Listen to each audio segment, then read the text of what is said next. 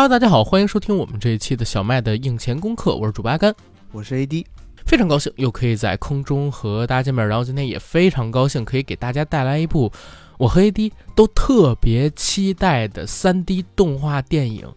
就是《超级马里奥兄弟》大电影，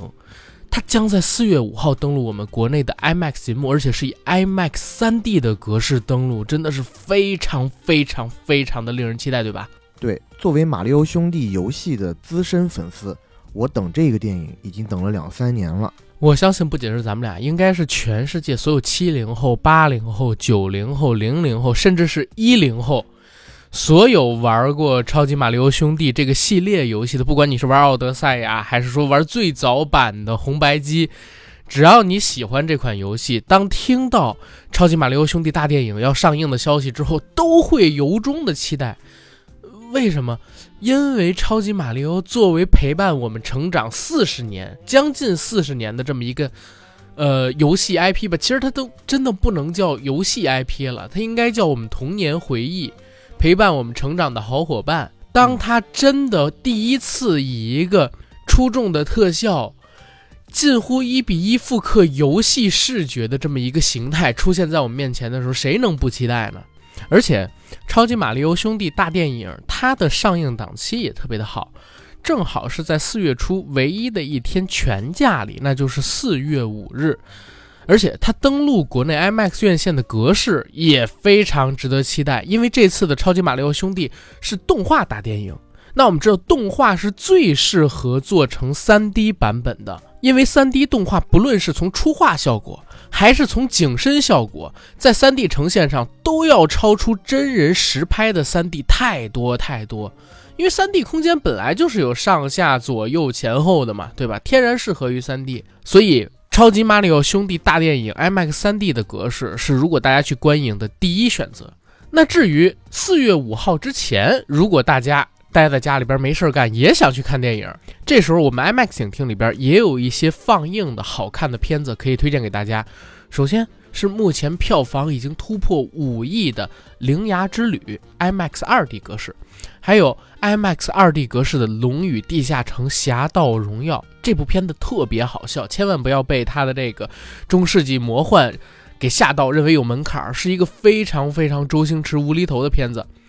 还有一部三月三十一号以 IMAX 2D 格式上映的《了不起的夜晚》，这是国内很少很少见的惊悚喜剧，五次反转，一次一次把扮鬼这个玩法升级，让你猜不到底是什么。再有，就是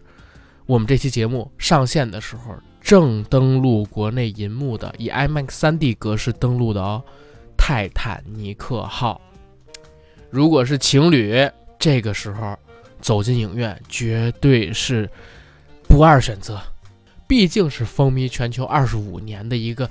经典爱情片的大 IP 了。而且在我们《超级马里奥兄弟》大电影四月五号登陆国内之后呢，四月七号还有 IMAX《燃烧的巴黎圣母院》，四月二十号还有 IMAX 格式的《灌篮高手》。《灌篮高手》我们也会出单独的节目哦。而到了四月二十八号，还有两部 IMAX 格式的国产片。一部是万众期待的《长空之王》，再有一部呢是个喜剧片《人生路不熟》。可以说，整个四月 IMAX 影厅里边常有佳片，希望大家可以从今天开始走进影院，支持《铃芽之旅》《龙与地下城》《了不起的夜晚》《泰坦尼克号》，还有我们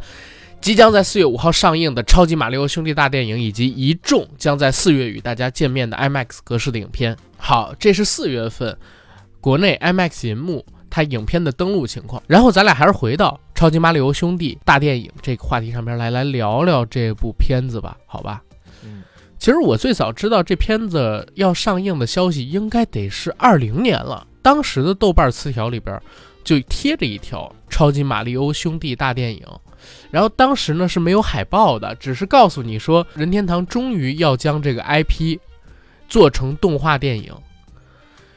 之后其实就特别期待，但是中间有个 一两年的时间，一方面是自己没关注，第二方面也是没看到什么太多的消息。直到去年，AD 知道有一个嘻哈界的盛事，就是去年的超级碗中场表演，一众大咖都去那儿唱了自己的代表作，对吧？俗称是嘻哈春晚。然后我在看那个演出的时候，就不可避免的看到了超级碗上面的一些电影的预告片还有广告，这里面就有超级马里奥兄弟大电影的预告片，而那个预告片超级好笑，因为我们都知道。马里奥兄弟他俩呀是水管工，所以呢，这个预告片只有三十秒，是以他们俩做水管工帮一个呃小姐姐去修家里的水管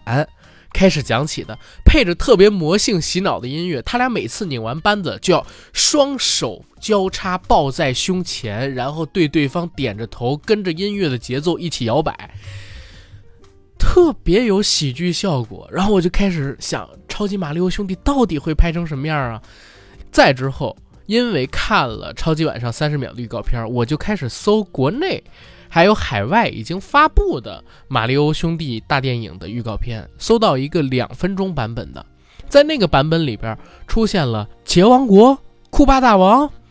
桃花公主。还有我们小的时候都特别熟悉的那种，呃，可以踩扁的，然后戴着眼睛去巡逻的那种棕色的小蘑菇，还有那种慢慢龟，在里边都出现了。而且有一个场景直接是把我给击穿了，就是它复原了我们玩过的《超级马里奥兄弟》游戏里横版冲关也好，还是说后来变成三 D 自由视角的那个版本也好，向前奔跑。向上顶格子、撞蘑菇、出道具这样的一个形式，而且还看到了一个马里奥赛车里才能看到的场景：马里奥开着一辆赛车，然后朝他前方的敌人扔出了一个慢慢龟的龟壳，然后把对方给炸到了，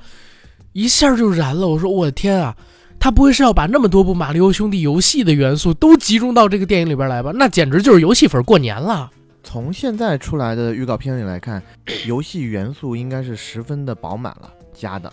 呃，而且不光是超级马里欧系列的游戏元素，嗯，我们还在这个预告片里面看到了一些别的游戏里面的主角惊喜出现，比如说就是大金刚，电影里应该叫东奇刚，而在预告片里面我们看到东奇刚和马里欧竟然联手闯关。这个对于我来说是一个非常新鲜的体验。与我自己的话，当然最早肯定还是在红白机上第一次接触到了《马里欧兄弟》这款游戏。嗯，但说实话，我接触到的时候已经五六岁了，那个时候电脑已经开始普及，所以《马里奥兄弟》在我童年的游戏生涯当中并没有占非常大的比重。尤其又是小男孩，我就去追那些更成人向的游戏去了。但没想到，反而是当我长大了以后。我接触到的几款马里奥的新作，让我对这一个长达四十年之久的 IP 迸发了新的热情。嗯，我这要提两款游戏，有一款游戏呢是在任天堂的便携式主机 3DS 上，掌机，对，掌机叫《马里欧世界 3D》。嗯，任天堂出的这个 3DS 掌机呢，在当时是划时代的，因为它是伴随着一种全球的 3D 热潮。但是我们看惯了 3D 电影的人都知道，你看 3D 电影你得戴眼镜，对吧？但是那一款 3DS 掌机是在2010年左右诞生的，任天堂发明出来的裸眼 3D 设备。当然了，它要求使用者在使用裸眼 3D 这个功能的时候，要正襟危坐，眼睛和这个掌机屏幕要有一定的视角，你才能看得到。但是，一旦你进入了那一个 3D 空间、3D 感受以后，你的感受是无与伦比的，因为我第一次发现了《马里奥世界 3D》这款游戏，竟然它的裸眼 3D 功能是那么的巧妙，就是如果你看一个二 D 屏幕，纯平面的话，三 D 功能不不开启，你有很多关是根本就过不去的。在没有那种空间透视感的情况下，你都不知道马里奥踩到的那一个方块上，那个方块底下还有什么。当你打开裸眼三 D 这个功能以后，这个游戏才是真正的开始。反正对于我当时的一个感觉就是，这个游戏怎么能这么的好玩，而且给我的是一种从来没有体验过的爽感。这个我觉得是任天堂他自己本身特别厉害。然后还有一个游戏，就是在近几年我玩到的《马里欧奥德赛》。当马里欧进入到了一个我们所说的沙盒世界的游戏，在此之前，所有的马里欧游戏。你几乎可以都说它是类似的，因为它都是过关闯关，然后你的行进路线基本上也都是固定的，无非就那么几条。但是《马里奥奥德赛》它整个就给你分为了大概八到十个大的关卡，但那其实是八到十个巨大的地图。你进去以后，你要用你自己的想法，有成千上万条不同的路径去夺取小星星。还有小月亮那个游戏对于我来说，让我在一八一九年度过了很多快乐的时光。对，你知道我听完你这个故事啊，我两个字，嫉妒啊！因为啥？因为你刚才说你们家五六岁的时候就有电脑了，这点让我特别嫉妒。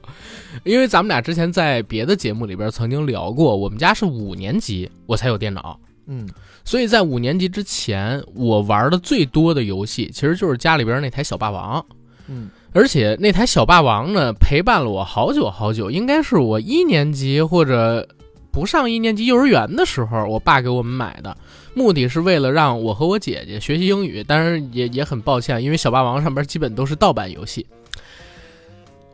在买回来的那台小霸王的盒子里，其实有两张卡带，一张卡带呢是有什么汉语拼音啊、成语接龙啊，包括一些类似于让你锻炼输入法一样的拼字游戏，而另外一张卡带里边就有忍者龟，啊，就有超级马里奥兄弟，还有像是俄罗斯方块啊、魂斗罗呀这类型的经典的 FC 游戏，所以真的陪伴我好久，而且特别有意思。当我小时候买了那台小霸王之后，其实已经。不能算流行了吧，但是我依旧可以在每周六日约我的小伙伴们来我家里一起玩，约三四个好友，而且玩的时候特别有意思啊。如果这一关我没死，我不是可以接着玩吗？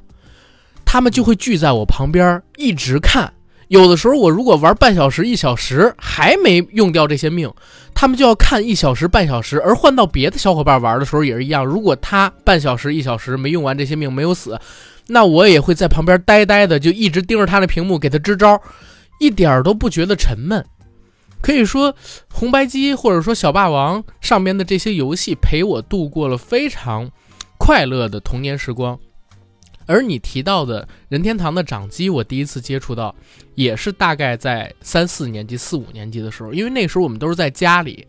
用这种插电视的主机玩游戏，对不对？嗯。然后那个时候，我们同学还有玩世嘉机的，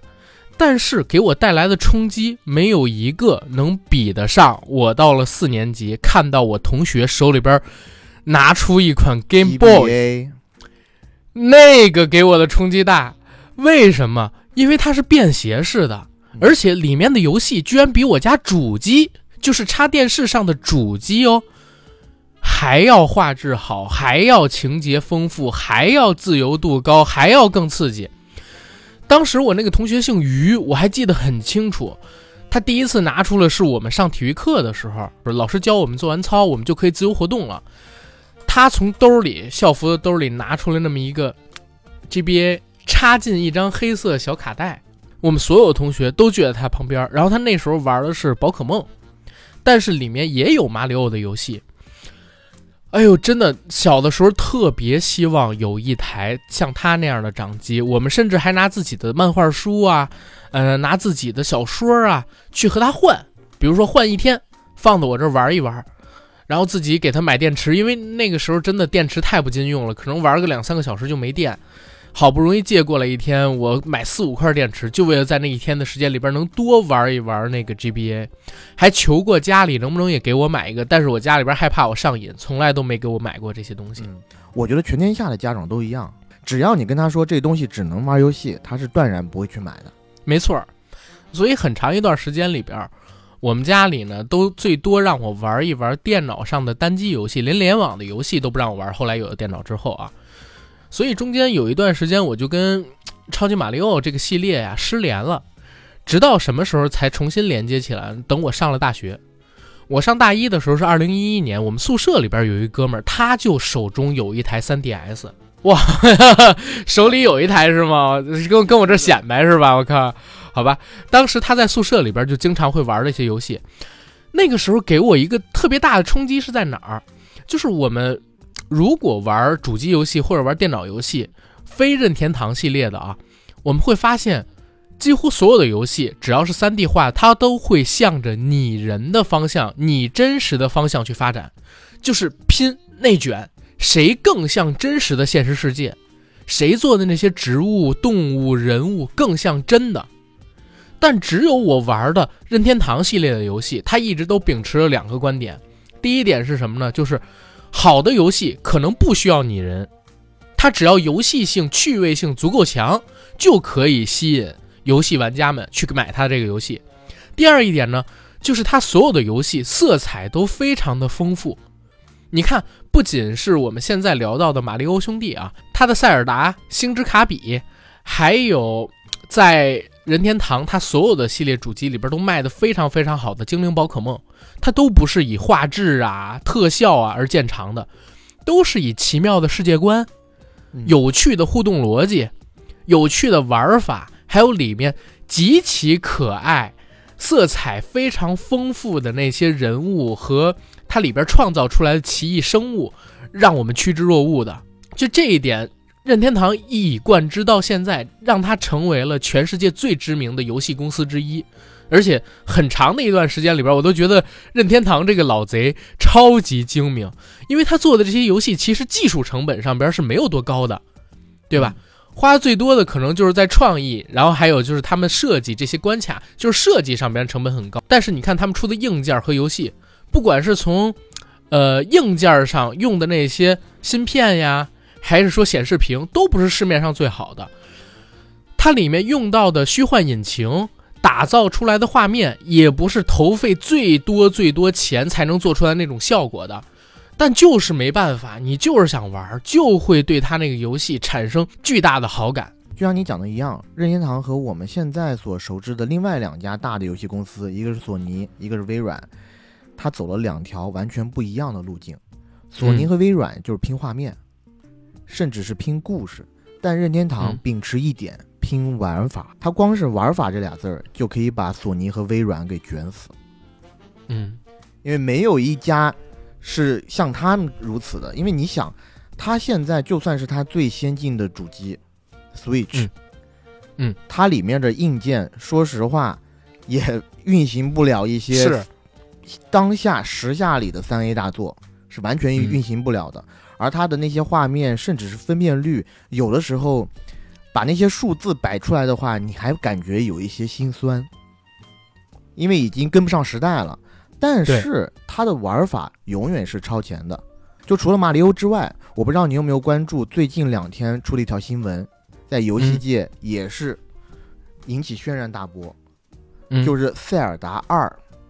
塞尔达荒野之息二》出了预告片，出了一个大概十几分钟的呃游玩演示。在塞尔达二里，你可以把你能看到的任何的素材拼接在一起，造东西、造武器哦。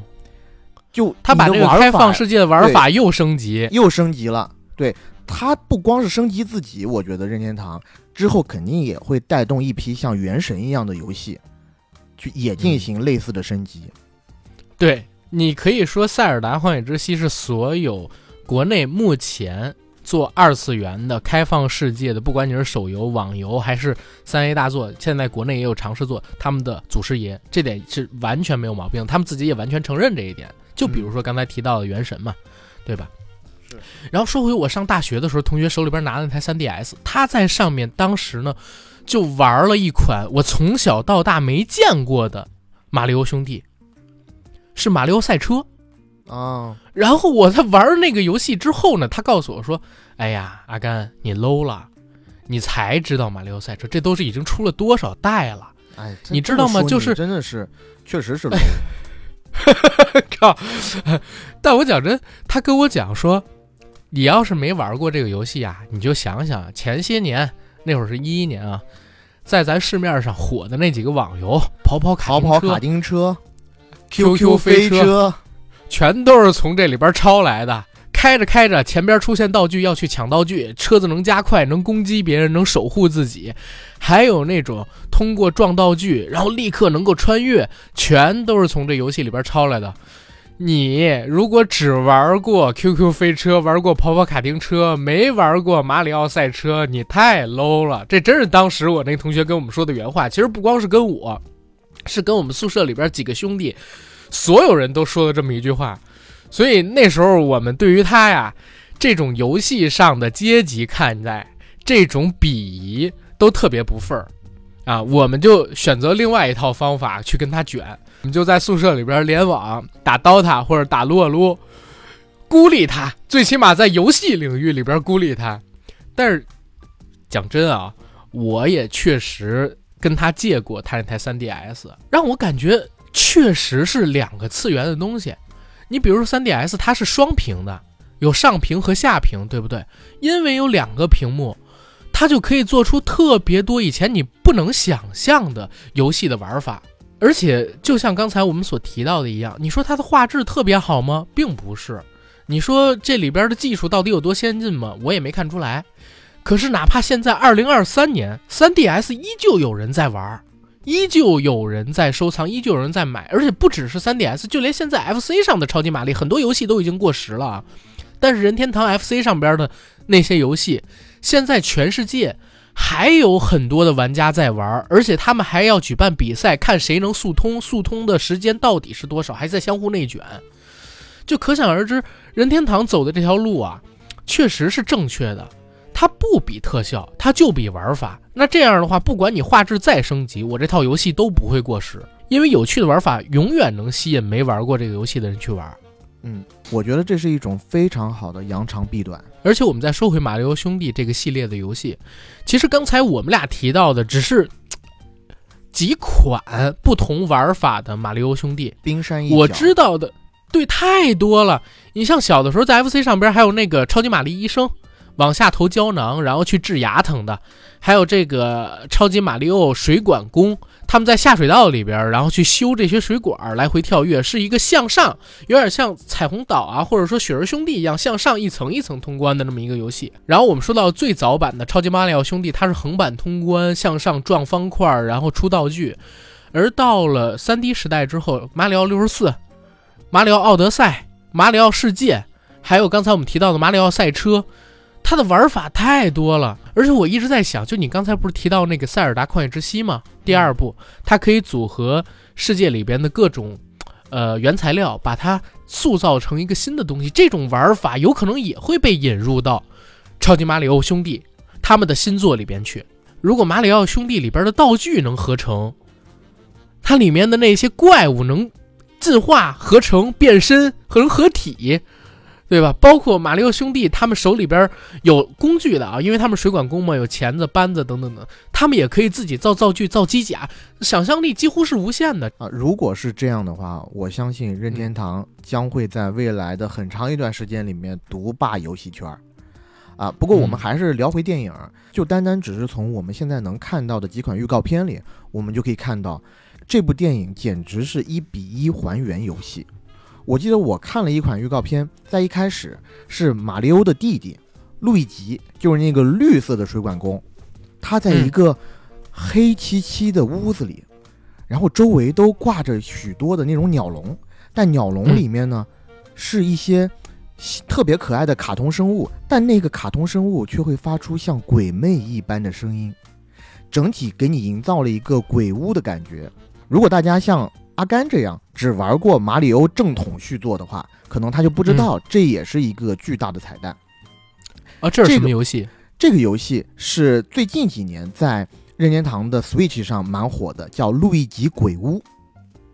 它的主角就是马里欧的弟弟，因为现在超级马里欧兄弟所有的游戏已经不单单只聚焦于这两个兄弟身上了。嗯，除了《路易吉鬼屋》以外，还有奇诺比奥为主角的游戏，甚至我在想之后应该出一个。以桃花公主为原型的游戏就有意思了。嗯，对。尤其我们现在看到了预告片里面这一版电影和我们之前玩的游戏的一个最大不同是什么？我们在所有的以马里欧作为主角的游戏里，它的主线剧情其实十分的简单，基本上就是库巴大王把桃花公主给抢了，你要过各种各样的关卡去把桃花公主给救出来。但是在预告片里面，我们现在能看到的讯息是。是路易吉失踪了，马里欧要去救他的弟弟，而桃花公主在电影里是非常飒的一个存在。虽然她是一个公主，但是她的战斗力好像不低哦，而且她会和马里欧组队搭档，一起去打坏人。对我们现在看到的这个预告片，我自己猜测剧情啊，因为。超级碗里边是讲马里奥兄弟他们两个人是在现实生活中做水管工这个工作的，所以他们应该是因为一种机缘巧合的原因穿越到了，呃库巴大王他们所在的世界。而库巴大王在预告片里边我们可以看到他的整个库霸岛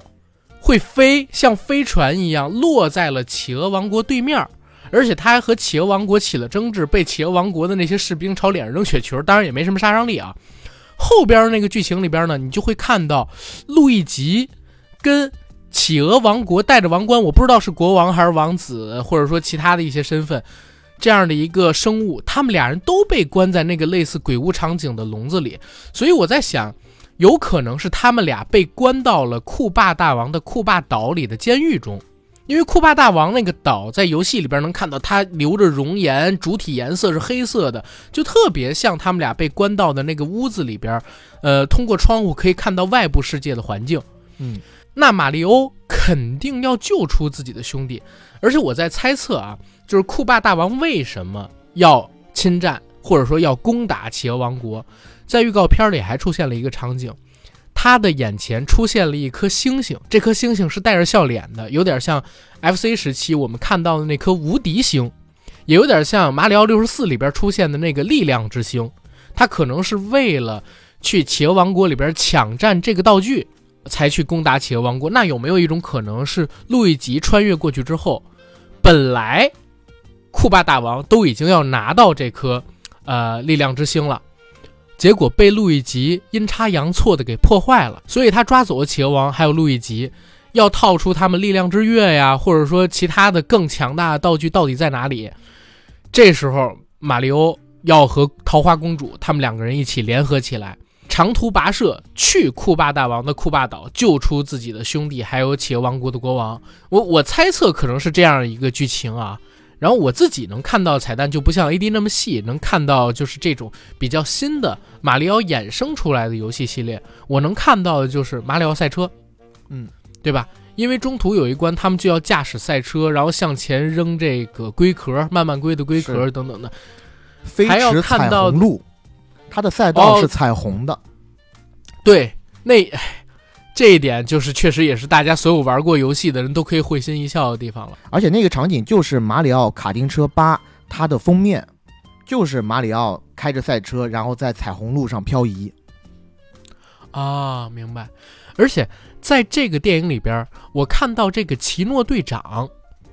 应该是奇诺队长，因为他背后背了一背包，然后他背包上边我看有网友截图下来，有在马里奥世界里边几个王国的那种纪念品勋章。因为在游戏的设定里边，奇诺队长是唯一一个环游了整个马里奥世界各个国家的人，所以这个角色应该是奇诺队长。他们两个人相遇的地方呢，是一个蘑菇山。这蘑菇山上边有绿色的，有红色的，有紫色的，还有我们小的时候就玩游戏吃到的那种金色的蘑菇。这个场景也让我特别惊喜，为小的时候，你知道玩马里奥玩多了啊，你都会自己想走的路上，然后什么时候能看见一蘑菇，吃完之后自己能变大，然后吃完之后自己能力量特别强，加一命，然后能向前喷子弹之类的。嗯，我记得我小时候玩到走火入魔的程度，就是看到任何的水管都有一种亲切感，就想往里头钻；看到任何 破败的墙面，我都觉得应应该拿一斧子去敲一敲，说不定可以挖出来什么宝藏。在游戏里头，我们就说最初代的那些红白机游戏啊，其实有一个设定，我自己个人特别喜欢，就是当马里奥吃到不同东西的时候，比如说他如果吃到一个彩色的花的话，它可以全身变白，变白了以后，它可以向前发一个火焰。对，它有这种能力。而在这部动画电影里，会不会也有类似的设定？因为我看到了一个画面，我觉得是一个小细节，是在之后的几款马里奥的续作当中，除了你顶那个方块，它会出花儿、出蘑菇，蘑菇是加一命嘛，对吧？还有的蘑菇你吃下去以后，你可以变大。但是呢，在某一款游戏里，你顶那个方块，它会出来一个小枫叶。你吃到那个小枫叶以后，你会变成一只狸猫啊！马里奥穿着狸猫的衣服，那一个是有什么功能呢？就是让你在腾空的时候，如果你按住 A 键不放的话，你可以在空中飘很久才降下来，就相当于你有了一点腾空的能力。而我在这个预告片里面就看到了马里奥身穿着一个类似熊的服装的一个造型。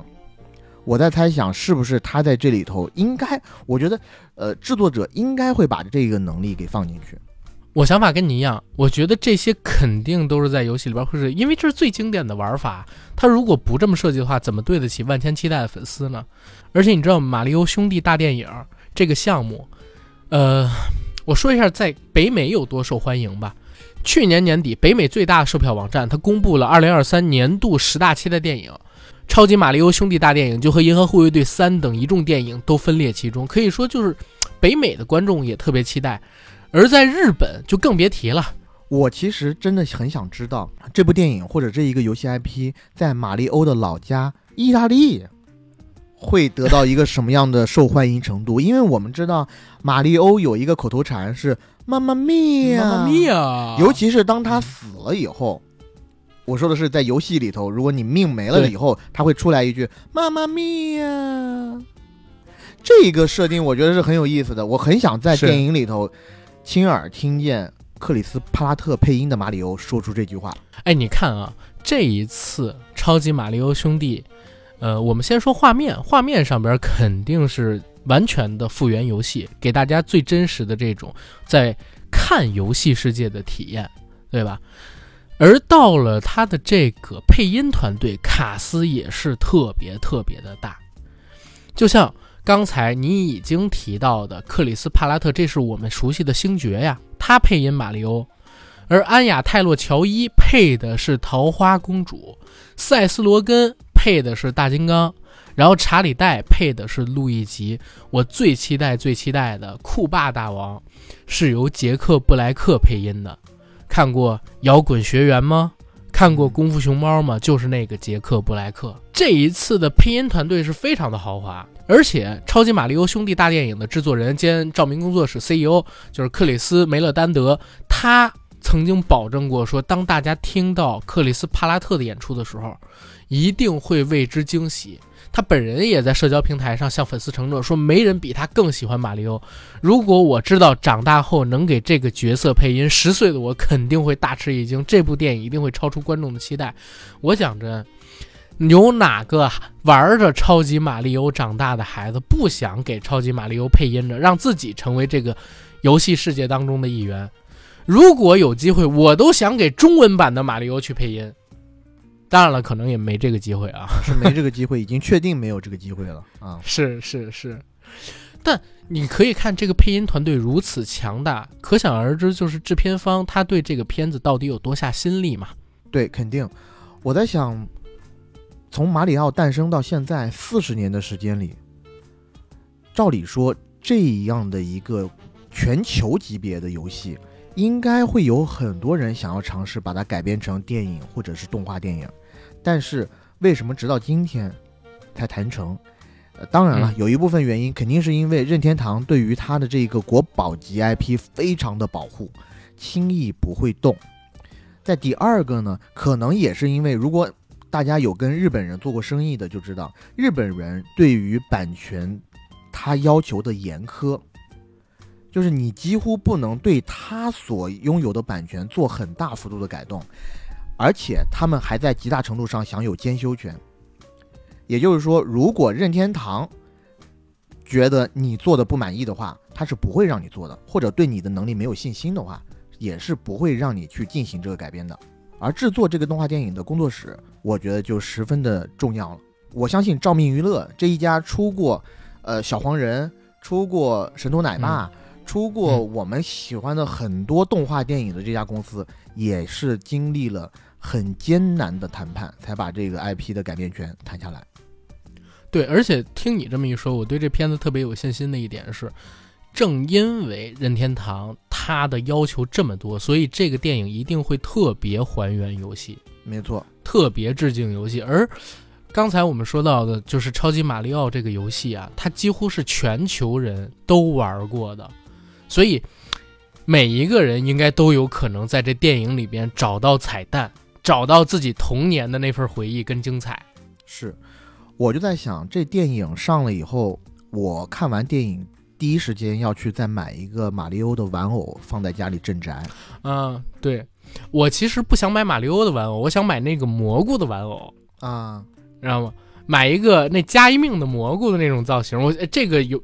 这个电影出来之后，我相信周边一定卖爆的。对，而且我们再说一嘴，这个电影视觉上一定是一个非常美妙的呈现，因为我们刚才都已经提到了任天堂这个游戏厂商，它所出产的游戏有两大特点，一个肯定是玩法，再有一个就是它艳丽的世界，还有可爱的场景、人物，这些东西都是天然适合于动画片这个属性的。在电影院，尤其是 IMAX 影厅里边，如果你去看《超级马里奥兄弟》大电影，一定是一个极佳的享受。因为刚才我们都提到过，任天堂这个游戏厂商卷的最厉害的一个是玩法。那玩法，它有了电影这个载体之后，有了 IMAX 影院它这个巨大的银幕之后，就可以呈现出马里奥世界 3D 的无限多的空间场景，还有那些小的细节。再有一个呢，就是任天堂的游戏，它的色彩非常的艳丽，人物造型极其卡通可爱。这些东西，当它被放大到 IMAX 银幕上之后，你也会有一个拟人化的感觉。你从来没有见过陪伴自己成长的这些游戏 IP、这些游戏人物，真的以一个真人的大小就站在你面前，甚至有一个两层楼高的脸站在你面前，然后跟你讲故事、跟你对话、跟你进行游戏当中才会出现的那些冒险。没错，我相信对于所有的游戏玩家来讲，大家可能都会做一个梦。就是，嗯，如果我可以拿 IMAX 影厅来玩一场游戏的话，会有多爽哇！我相信有一些观影团会做的，嗯，所以《超级马里奥兄弟》大电影就给了你这一个机会。但是我们说了这么多，从游戏迷视角出发的体验，或者是呃期待，我觉得这个电影是没有门槛的。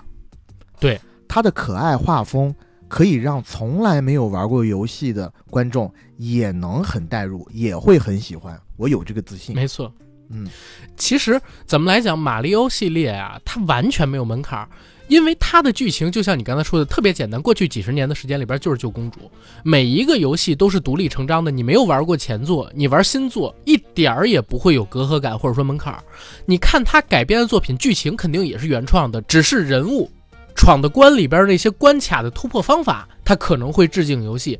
但是你说有门槛，这怎么可能呢？而且再说一嘴，哪怕它真的有门槛，全世界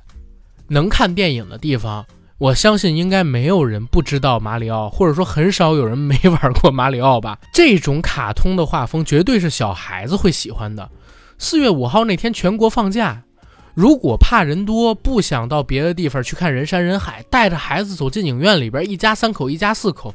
那是超开心的一件事儿，对不对？对，尤其是因为四月五号那天只放一天假，第二天还得上班呢，所以不太适合远足，对吧？或者出去旅游。